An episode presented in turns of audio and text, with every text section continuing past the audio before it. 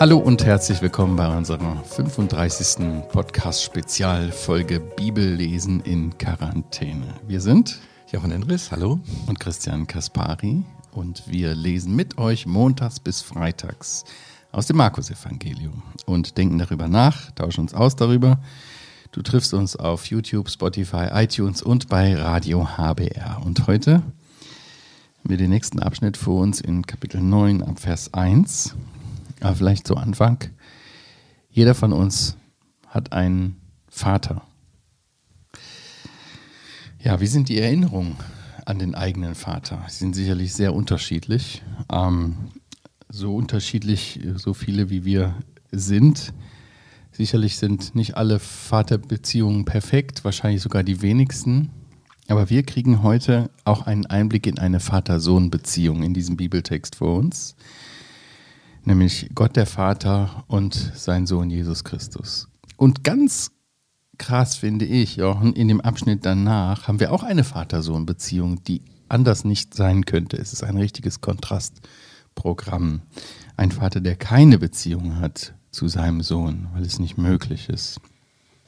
Ja. Ja. Also wir schauen uns heute mal die erste Vater-Sohn-Geschichte an. Und ich wollte lesen ab im Markus Evangelium Kapitel 9 ab Vers 1. Das ist interessant, dass bei mir hier das mitten in dem Text ist. Wie ist das in deiner? Ja, bei mir ist das ein bisschen abgesetzt, aber wir werden, glaube ich, noch darüber reden, warum dieser Vers 1 sowohl zu dem vorigen Abschnitt passt, wie auch zu dem jetzt, den wir jetzt haben. So ein Verbindungsvers. Ja, ein Übergang. Und er sprach zu ihnen, wahrlich, ich sage euch, es sind einige von denen, die hier stehen, die den Tod nicht schmecken werden, bis sie das Reich Gottes in Kraft haben, kommen sehen. Und nach sechs Tagen nimmt Jesus Petrus und Jakobus und Johannes mit und führt sie äh, sich allein und führt sie für sich allein auf einen hohen Berg. Und er wurde vor ihnen umgestaltet, und seine Kleider wurden glänzend, sehr weiß, so wie kein Walker auf der Erde weiß machen kann. Und es erschien ihnen Elia mit Mose, und sie unterredeten sich mit Jesus. Und Petrus begann und sagte zu Jesus, Rabbi, es ist nicht gut, dass wir hier sind, und wir wollen drei Hütten machen. Die eine, Mose eine und Elia eine. Er wusste nämlich nicht, was er sagen sollte, denn sie waren voller Furcht. Und es kam eine Wolke, die sie überschattete, und eine Stimme aus der Wolke, dieser ist mein geliebter Sohn, ihn hört. Und plötzlich, als sie sich umblickten, sahen sie niemand mehr bei sich außer Jesus allein. Und als sie von dem Berg herabgestiegen, gebot er ihnen, dass sie niemanden erzählen sollten, was sie gesehen hatten, ehe nicht der Sohn des Menschen aus den Toten auferstanden sei. Und sie hielten das Wort fest und besprachen sich untereinander. Was ist das aus den Toten auferstehen? Und sie fragten ihn und sprachen, warum sagen die Schriftgelehrten, dass Elia zuerst kommen müsse? Er aber sprach zu ihnen, Elia kommt zwar zuerst und stellt alle Dinge wieder her, und wie steht über den Sohn des Menschen geschrieben? Dass er vieles leiden und verachtet werden soll. Aber ich sage euch, auch Elia ist gekommen, und sie haben ihm getan, was sie wollten, so wie über ihn geschrieben steht. Ja, ein Vater-Sohn-Verhältnis, sagst du. Ja. Ich sag, aber es geht auch wieder das Thema vom letzten Mal weiter über den Weg, den der Herr nehmen würde, besondere ja. Erlebnisse für die Jünger, das zu verstehen. Ja, dieser Übergangsvers, Vers 1. Warum sagt er das hier zu Ihnen? Ja, einem Amen am Anfang. Wahrlich ist ja im Grundtext Amen.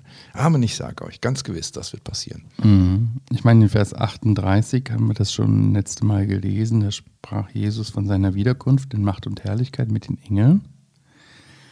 Also ein kleiner, kleiner Ausblick in die Herrlichkeit. Ja. Und äh, jetzt gehen sie auf diesen Berg und bekommen einen Einblick in diese Herrlichkeit. Also Vers obwohl 1 noch nicht da war.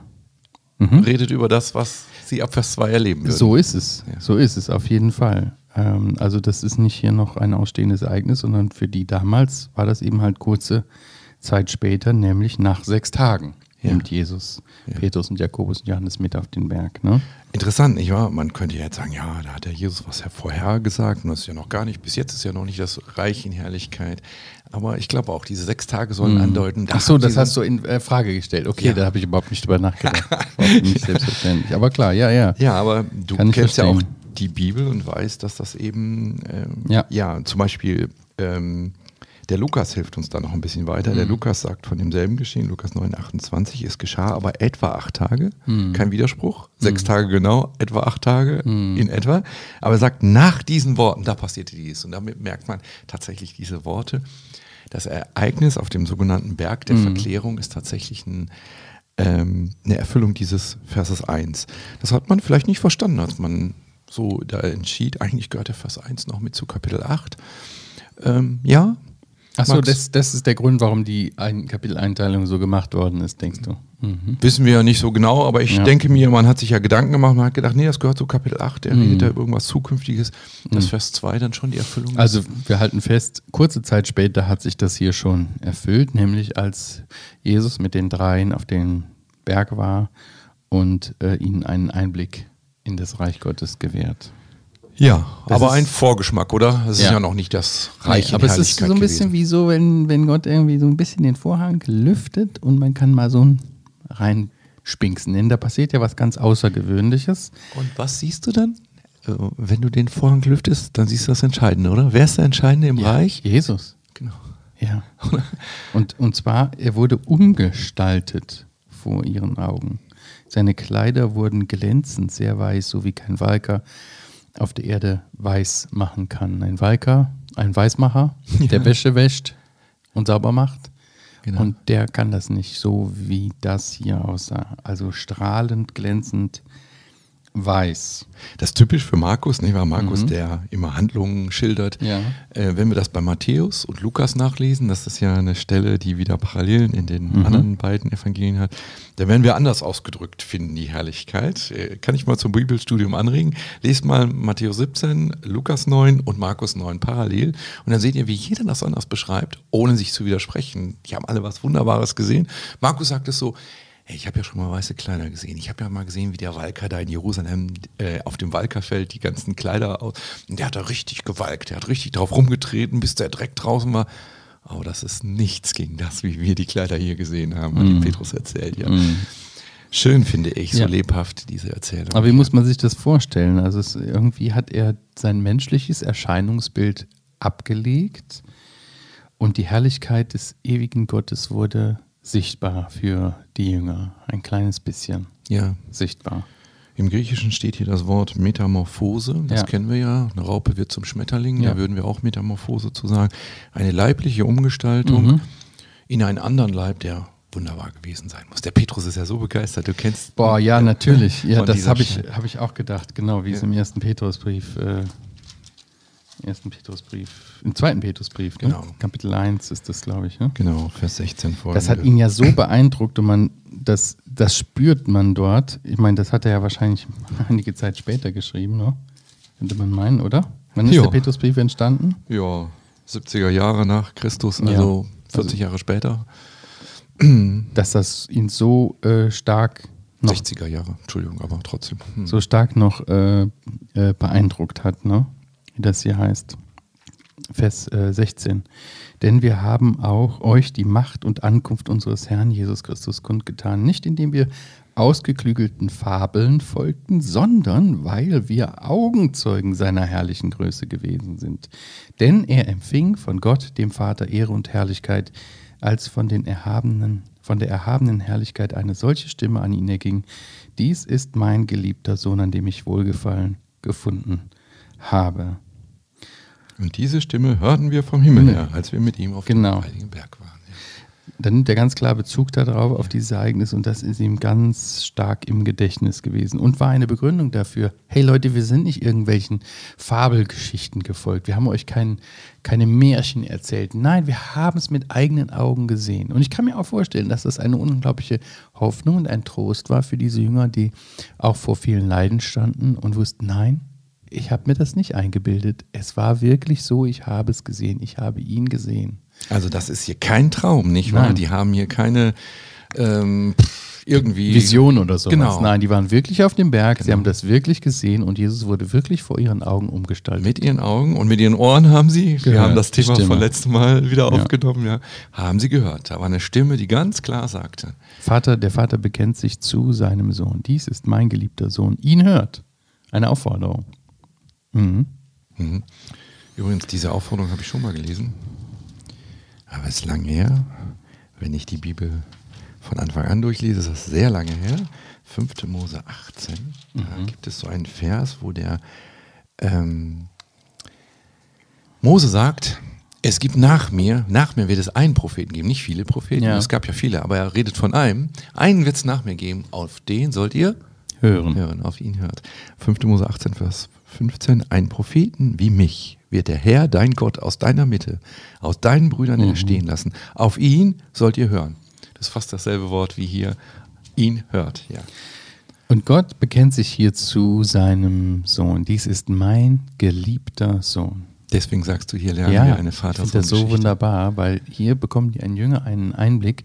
Bisher, äh, ja, wir wissen von Johannes auch, dass er sagt, äh, wer, der Jesus sagt dort, und Johannes hat es aufgeschrieben, wer mich sieht, sieht den Vater.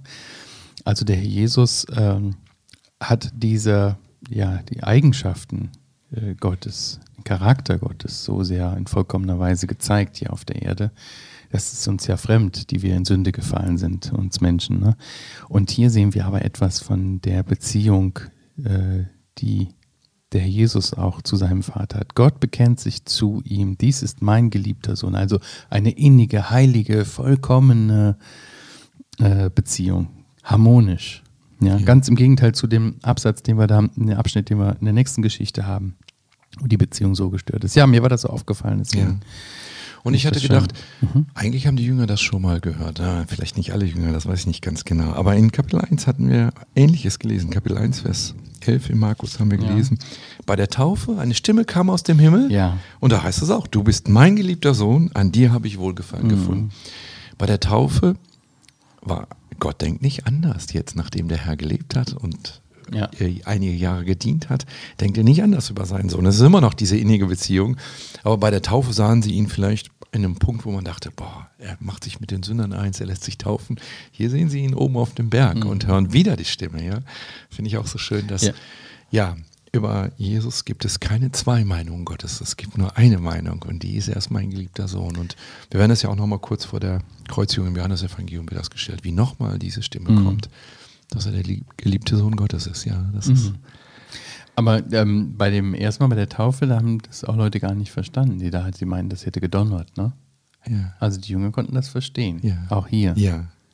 Man braucht auch ein Ohr dafür, um das verstehen zu können, was Gott sagt. Auch da mal wieder diesen Aspekt des Hörens. Genau.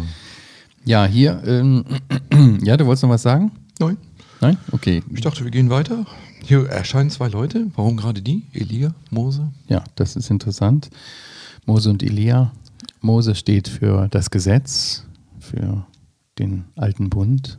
Da würde man, würde kein Jude zwei Minuten überlegen, wofür steht Mose? Ja, das ist der Gesetzgeber, der hat die fünf Bücher Mose uns ja. gegeben. Sie berufen sich auf Mose, klar. Mhm. Und Elia? Mein Prophet, der hat 800, 850 Jahre zuvor gelebt. Ja. ja. Warum ist der hier auf dem Berg? Und warum besprechen die beide denn das, was geschehen soll? Ja, Steht ja hier gar nicht. Du hast schon wieder Lukas im Kopf. Oh ja, du bist natürlich. besonders informiert. genau. Lukas Interessant. Markus lässt das hier wieder aus. Markus ist nicht der, der Reden wiedergibt. Ne? Er sagt hier nur, sie unterredeten sich. Und du denkst, jetzt sag doch mal was, worüber denn? Worüber reden. Da Lukas, Lukas lesen. lesen wir das, ne, Lukas, dass sie darüber genau. sprachen, welchen Ausgang er nehmen sollte genau. in Jerusalem. Das Ganz heißt also, wie das vonstatten gehen wird, dass er sterben wird. Ja. Aber hier könnte man auch schon darauf. Ich meine, was war denn das letzte Thema? Was hatte der Jesus denn zuletzt mit den Jüngern gesprochen? Er hatte mit ihnen darüber gesprochen. Aber Nachfolge. Und über sein Leiden, dass Leiden. er sterben würde mhm. und so weiter. Ja. Nicht wahr? Dass das, also es passt auch hier zu der Geschichte, gar keine Frage, mhm. dass sie darüber reden. Also der große Vertreter des Gesetzes, der große Vertreter der, der ganzen Propheten, sie unterhalten sich hier zusammen mit dem Herrn. Mhm. Wie erkennen die den eigentlich? Ja. Hast du das Geheimnis gelöst? Die hatten doch, die hatten doch kein, kein Foto von denen oder so. Und ihr Leib ist sicher verwest, oder? Wie Auf jeden so? Fall. Ja. Irgendwie war das aber offensichtlich. Genau. Welche Schlussfolgerungen ziehen wir daraus? Ja, dass wir äh, in der Herrlichkeit äh, die Menschen erkennen werden, auch wenn die kein Namensschild tragen und wenn man die vorher nicht kannte, wird man sie erkennen. Ja. Würde man in Lukas äh, bei dem Lazarus eben auch. Der weiß ja auch, in welchen Schoß er ist. Nicht, weil ja. er sagt nicht, wer bist du denn? Sondern ist klar, dass das Abraham ist, ja. Ja, also logisch. Ist, wir sehen, dass anscheinend die Welt, die wir, die unseren Augen im ja. Moment nicht offen ist, dass die aber trotzdem die Persönlichkeit mhm. behält, auch wenn das ganz sicherlich ein Auferstehungsleib ist, den sie hier haben und kein normaler Leib, denn der ist ver verwest. Ja, und jetzt haben wir wieder unseren Petrus. Unser Petrus hat eine Idee. Lass uns drei Hütten bauen. Der fand die Situation so toll. Der fand das einfach, das, das kennen wir ja auch, ne? Wenn man etwas Familienfeier oder irgendwie ein schönes irgendwas bei, gemeinsam beisammen sein, das will man festhalten. Deswegen machen wir Fotos und so weiter. Ne? Das geht uns wahrscheinlich allen so. Es geht dir wahrscheinlich auch so. Und äh, dann will man das irgendwie einfrieren. Das will man festhalten. Vor da will man drin bleiben. Vor allen Dingen, wenn man gerade gehört hat, dass es in die andere Richtung geht. Wir ja. werden jetzt leiden müssen, wir werden ja. Kreuz aufnehmen müssen. Naja, da ist es so oben auf dem Berg schon Doch, toll. Ne? Ja. ja. das sind so die Höhenpunkte auch, ne? wo man genau. alles versteht, wo man einen Einblick hat, einen Weitblick hat, wo man dem Herrn ganz nahe sich weiß und äh, alles ist wunderbar. Ja. Da will man bleiben. Und wir sehen ja, wie begeistert er ist. Wir haben ja gelesen, zweite äh, Petrus. Aber eben schön ist, wenn man am Ende seines Lebens vielleicht mhm. beides aus der Hand Gottes nehmen kann. Der Petrus schreibt den zweiten Petrusbrief und sagt, im ersten Petrusbrief hat er so da viel davon gesprochen, dass sie leiden würden und so und sagt, aber freut euch, nach den Leiden mhm. kommt die Herrlichkeit. Er hat beides gehabt. Er hat Leiden gehabt, er hat Herrlichkeit gesehen und er ist sicher, dass beides seinen Wert hat vor Gott. Und ja. Aber ich finde es auch interessant, im Festhex steht das ja so niedlich. Ne? Er wusste nämlich nicht, was er sagen sollte. Also das ist so ein bisschen so eine Verlegenheitsreaktion. Ne? Die waren einfach so überwältigt. Äh, äh, äh, komm, lass uns doch drei Hütten machen. Könnte uns im Gespräch hier auch mal passieren, ja, vor lauter Verlegenheit. Wissen wir nicht, was wir sagen sollen und dann kommt was Dummes raus, nicht wahr? Mhm. Ja, warum ist das dumm? Weil der Jesus ja gesagt hatte, wir werden nicht ewig hier auf dem Berg bleiben. Ich gebe euch einen vor Schattung, aber wir werden jetzt ja. nach Jerusalem gehen ich werde sterben. Aber ich kann ihn gut verstehen. Also das hätten, hätte mir auch passieren ja, können. Auch. Ja, und dann blicken sie sich um und dann plötzlich sehen sie nur noch Jesus allein. Und das ist das, was es braucht, ne? Dass wir den Blick auf Jesus Christus haben. Ja, also dieses Wort allein hatten wir schon mal in Vers 2. Mhm. Da werden, es werden ja nur drei Jünger ausgesucht. Für sich allein heißt es dort. Mhm. Ähm, ich glaube, der Markus will darauf hindeuten. Ich habe mal bei jemandem gelesen, dass dieser Vers 8 auch genau die Mitte des Markus-Evangeliums sein soll. Ha, ich will mich da nicht festlegen, weil es ist ja mal so ein bisschen schwierig, wie viele Wörter zählt man. Manchmal ja, ja. weiß man nicht genau, ist dieser dieses Wort dabei. Aber jedenfalls so ungefähr, und das wäre ja schön, wenn man sagen könnte, also guck mal, zum Schluss geht es darauf ein, Jesus allein, nicht wahr? Und äh, mit Jesus allein sein, kommt her zu mir, dass ihr bei mir seid, hat mir in Kapitel 3 gelesen. Ja, das ist eigentlich das, was wir uns wünschen, dass ja. wir dann Herrlichkeiten sehen, dass wir sehen, welche Beziehung zwischen Jesus und seinem himmlischen Vater ist, dass er der Sohn Gottes ist und Gott selber ist, aber dass Gott im Himmel auch sagt, das ist mein geliebter Sohn. Mhm. Ja, ich kann ihn schon verstehen, dass er hier Hütten bauen will. ja, aber dann geht es wieder runter den Berg und er, er gebietet ihnen, es niemandem zu sagen, was sie gesehen haben. Erst wenn er gestorben und auferstanden ist. Dann. Das finde ich interessant, dass das hier das erste Mal so dabei steht, oder? Ja. Also bis jetzt hatten wir ja, das kennen wir ja schon, sie sollen schweigen, sie sollen nicht sagen und so weiter. Aber hier steht, ehe der Sohn des Menschen aus den Toten auferstanden ist. Das heißt ja, wenn er aus den Toten auferstanden ist, dann dürft ihr davon reden. Ja. Das haben die Jünger getan, ja. oder? Das ist so wunderbar, dass ja. dieses Geheimnis, als er dann wirklich das Kreuz auf sich genommen hat und gestorben ist, dass dieses Geheimnis, dass er der Messias, dass er der Sohn Gottes ist, dass man das dann nicht mehr verheimlichen muss. Weil dann kann man sagen, ja. Leute, jetzt wisst ihr, dass der erste Schritt erfüllt ist, der vor dem Reich Gottes mhm. kommt, was ihr alle so mhm. wünscht, dass er König ist und regiert. Der erste Schritt ist getan, der zweite Schritt wird genauso folgen. Ja. Und dann besprechen sie sich ja untereinander und sagen, hä, was, was meint ihr damit? Was heißt denn das hier von den Toten auferstehen? Das finde ich auch interessant. Das war das erste Mal, dass sie das auch, äh, dass sie das auch von dem Herrn, oder? Nee, warte mal. Hatten Sie das da? Doch, du Doch, hast schon. ja gesagt, in Kapitel, in der ersten Leidungsankündigung, Vers 31, hat er das gesagt. Aber nee, dass er es gesagt hat. Ich meine aber, dass sie das erlebt haben, dass jemand von den Toten auferweckt ist. Das haben sie ja, noch nicht. Die Jairus Doch, Tochter ja, natürlich, ja, ja, ne? klar. Genau, ja, ja, absolut. Also das kann ihnen ja eigentlich nicht fremd sein, ne? Ja, aber Jairus Tochter ist ja wieder gestorben, vermutlich. Das haben sie nicht erlebt, aber vermutlich war ihnen mhm. klar, dass diese Tochter ja nur für einen Moment aus den Toten auferstanden ist. Diese Totenauferstehung würde eine andere sein und vielleicht wird Ihnen das dort deutlich, aber ja, Sie haben vieles nicht verstanden, wie wir auch manchmal. Wir lesen Bibel und sagen, war ist das jetzt wirklich so gemeint? Mhm. Was heißt das denn? Und dann, dann spricht er noch von Elia, ne? Was heißt es denn? Die Schriftgelehrten sagen, dass der Elia zuerst kommen müsse. Er aber sprach zu genau. Elia, kommt zwar zuerst, stellt alle Dinge wieder her und steht über den Sohn des Menschen geschrieben, dass er vieles leiden und verachtet werden soll. Da spricht er von sich. Genau, also die Das hatten wir schon bei Johannes dem Täufer gesagt. Die Vorstellung war mit Malachi, wo wir das nachlesen können, ja. bevor das Reich Gottes aufgerichtet wird, bevor der Herr kommt, davor wird Elia kommen. Mhm. Ist jetzt nun Elia schon gekommen? Weil dann könnte ja auch das Reich Gottes kommen. So ist quasi ihre Frage. Und der Jesus sagt, ja, die Antwort ist zweigeteilt. Zum einen sage ich euch, bevor alles das Reich aufgerichtet wird, mhm. muss der Sohn des Menschen leiden, wie geschrieben steht. Mhm. Das muss erst erfüllt werden. Aber andererseits natürlich, Elia ist in gewisser Weise schon gekommen. Johannes der Täufer ist ja schon gekommen. Aber ja. was haben sie mit ihm getan? Sie haben ihn auch leiden lassen, sie haben ihn auch umgebracht. Und so wird es auch mit mir sein. Aber andererseits, Elia war da. Leute, das mhm. Reich Gottes kommt und ihr habt es ja gerade schon mhm. gesehen, dass ich das Reich Gottes bin, dass ich das verkörpere und dass es passieren wird. In der Offenbarung lesen wir nochmal von zwei Zeugen und da hat man den Eindruck, dass auch wieder von Elia die Rede, also einem zweiten Elia. Und ähm, von daher kann man sagen, vielleicht gibt es noch eine extra Erfüllung äh, mhm. vor dem Reich Gottes, mhm. in der nochmal eine Person, die an Elia erinnert, wie Johannes der Täufer, eine entscheidende Rolle spielt, nicht wahr? Ja, Jochen, was können wir hier mitnehmen aus dem Abschnitt? Ich denke einmal, dass das Reich Gottes tatsächlich Realität ist.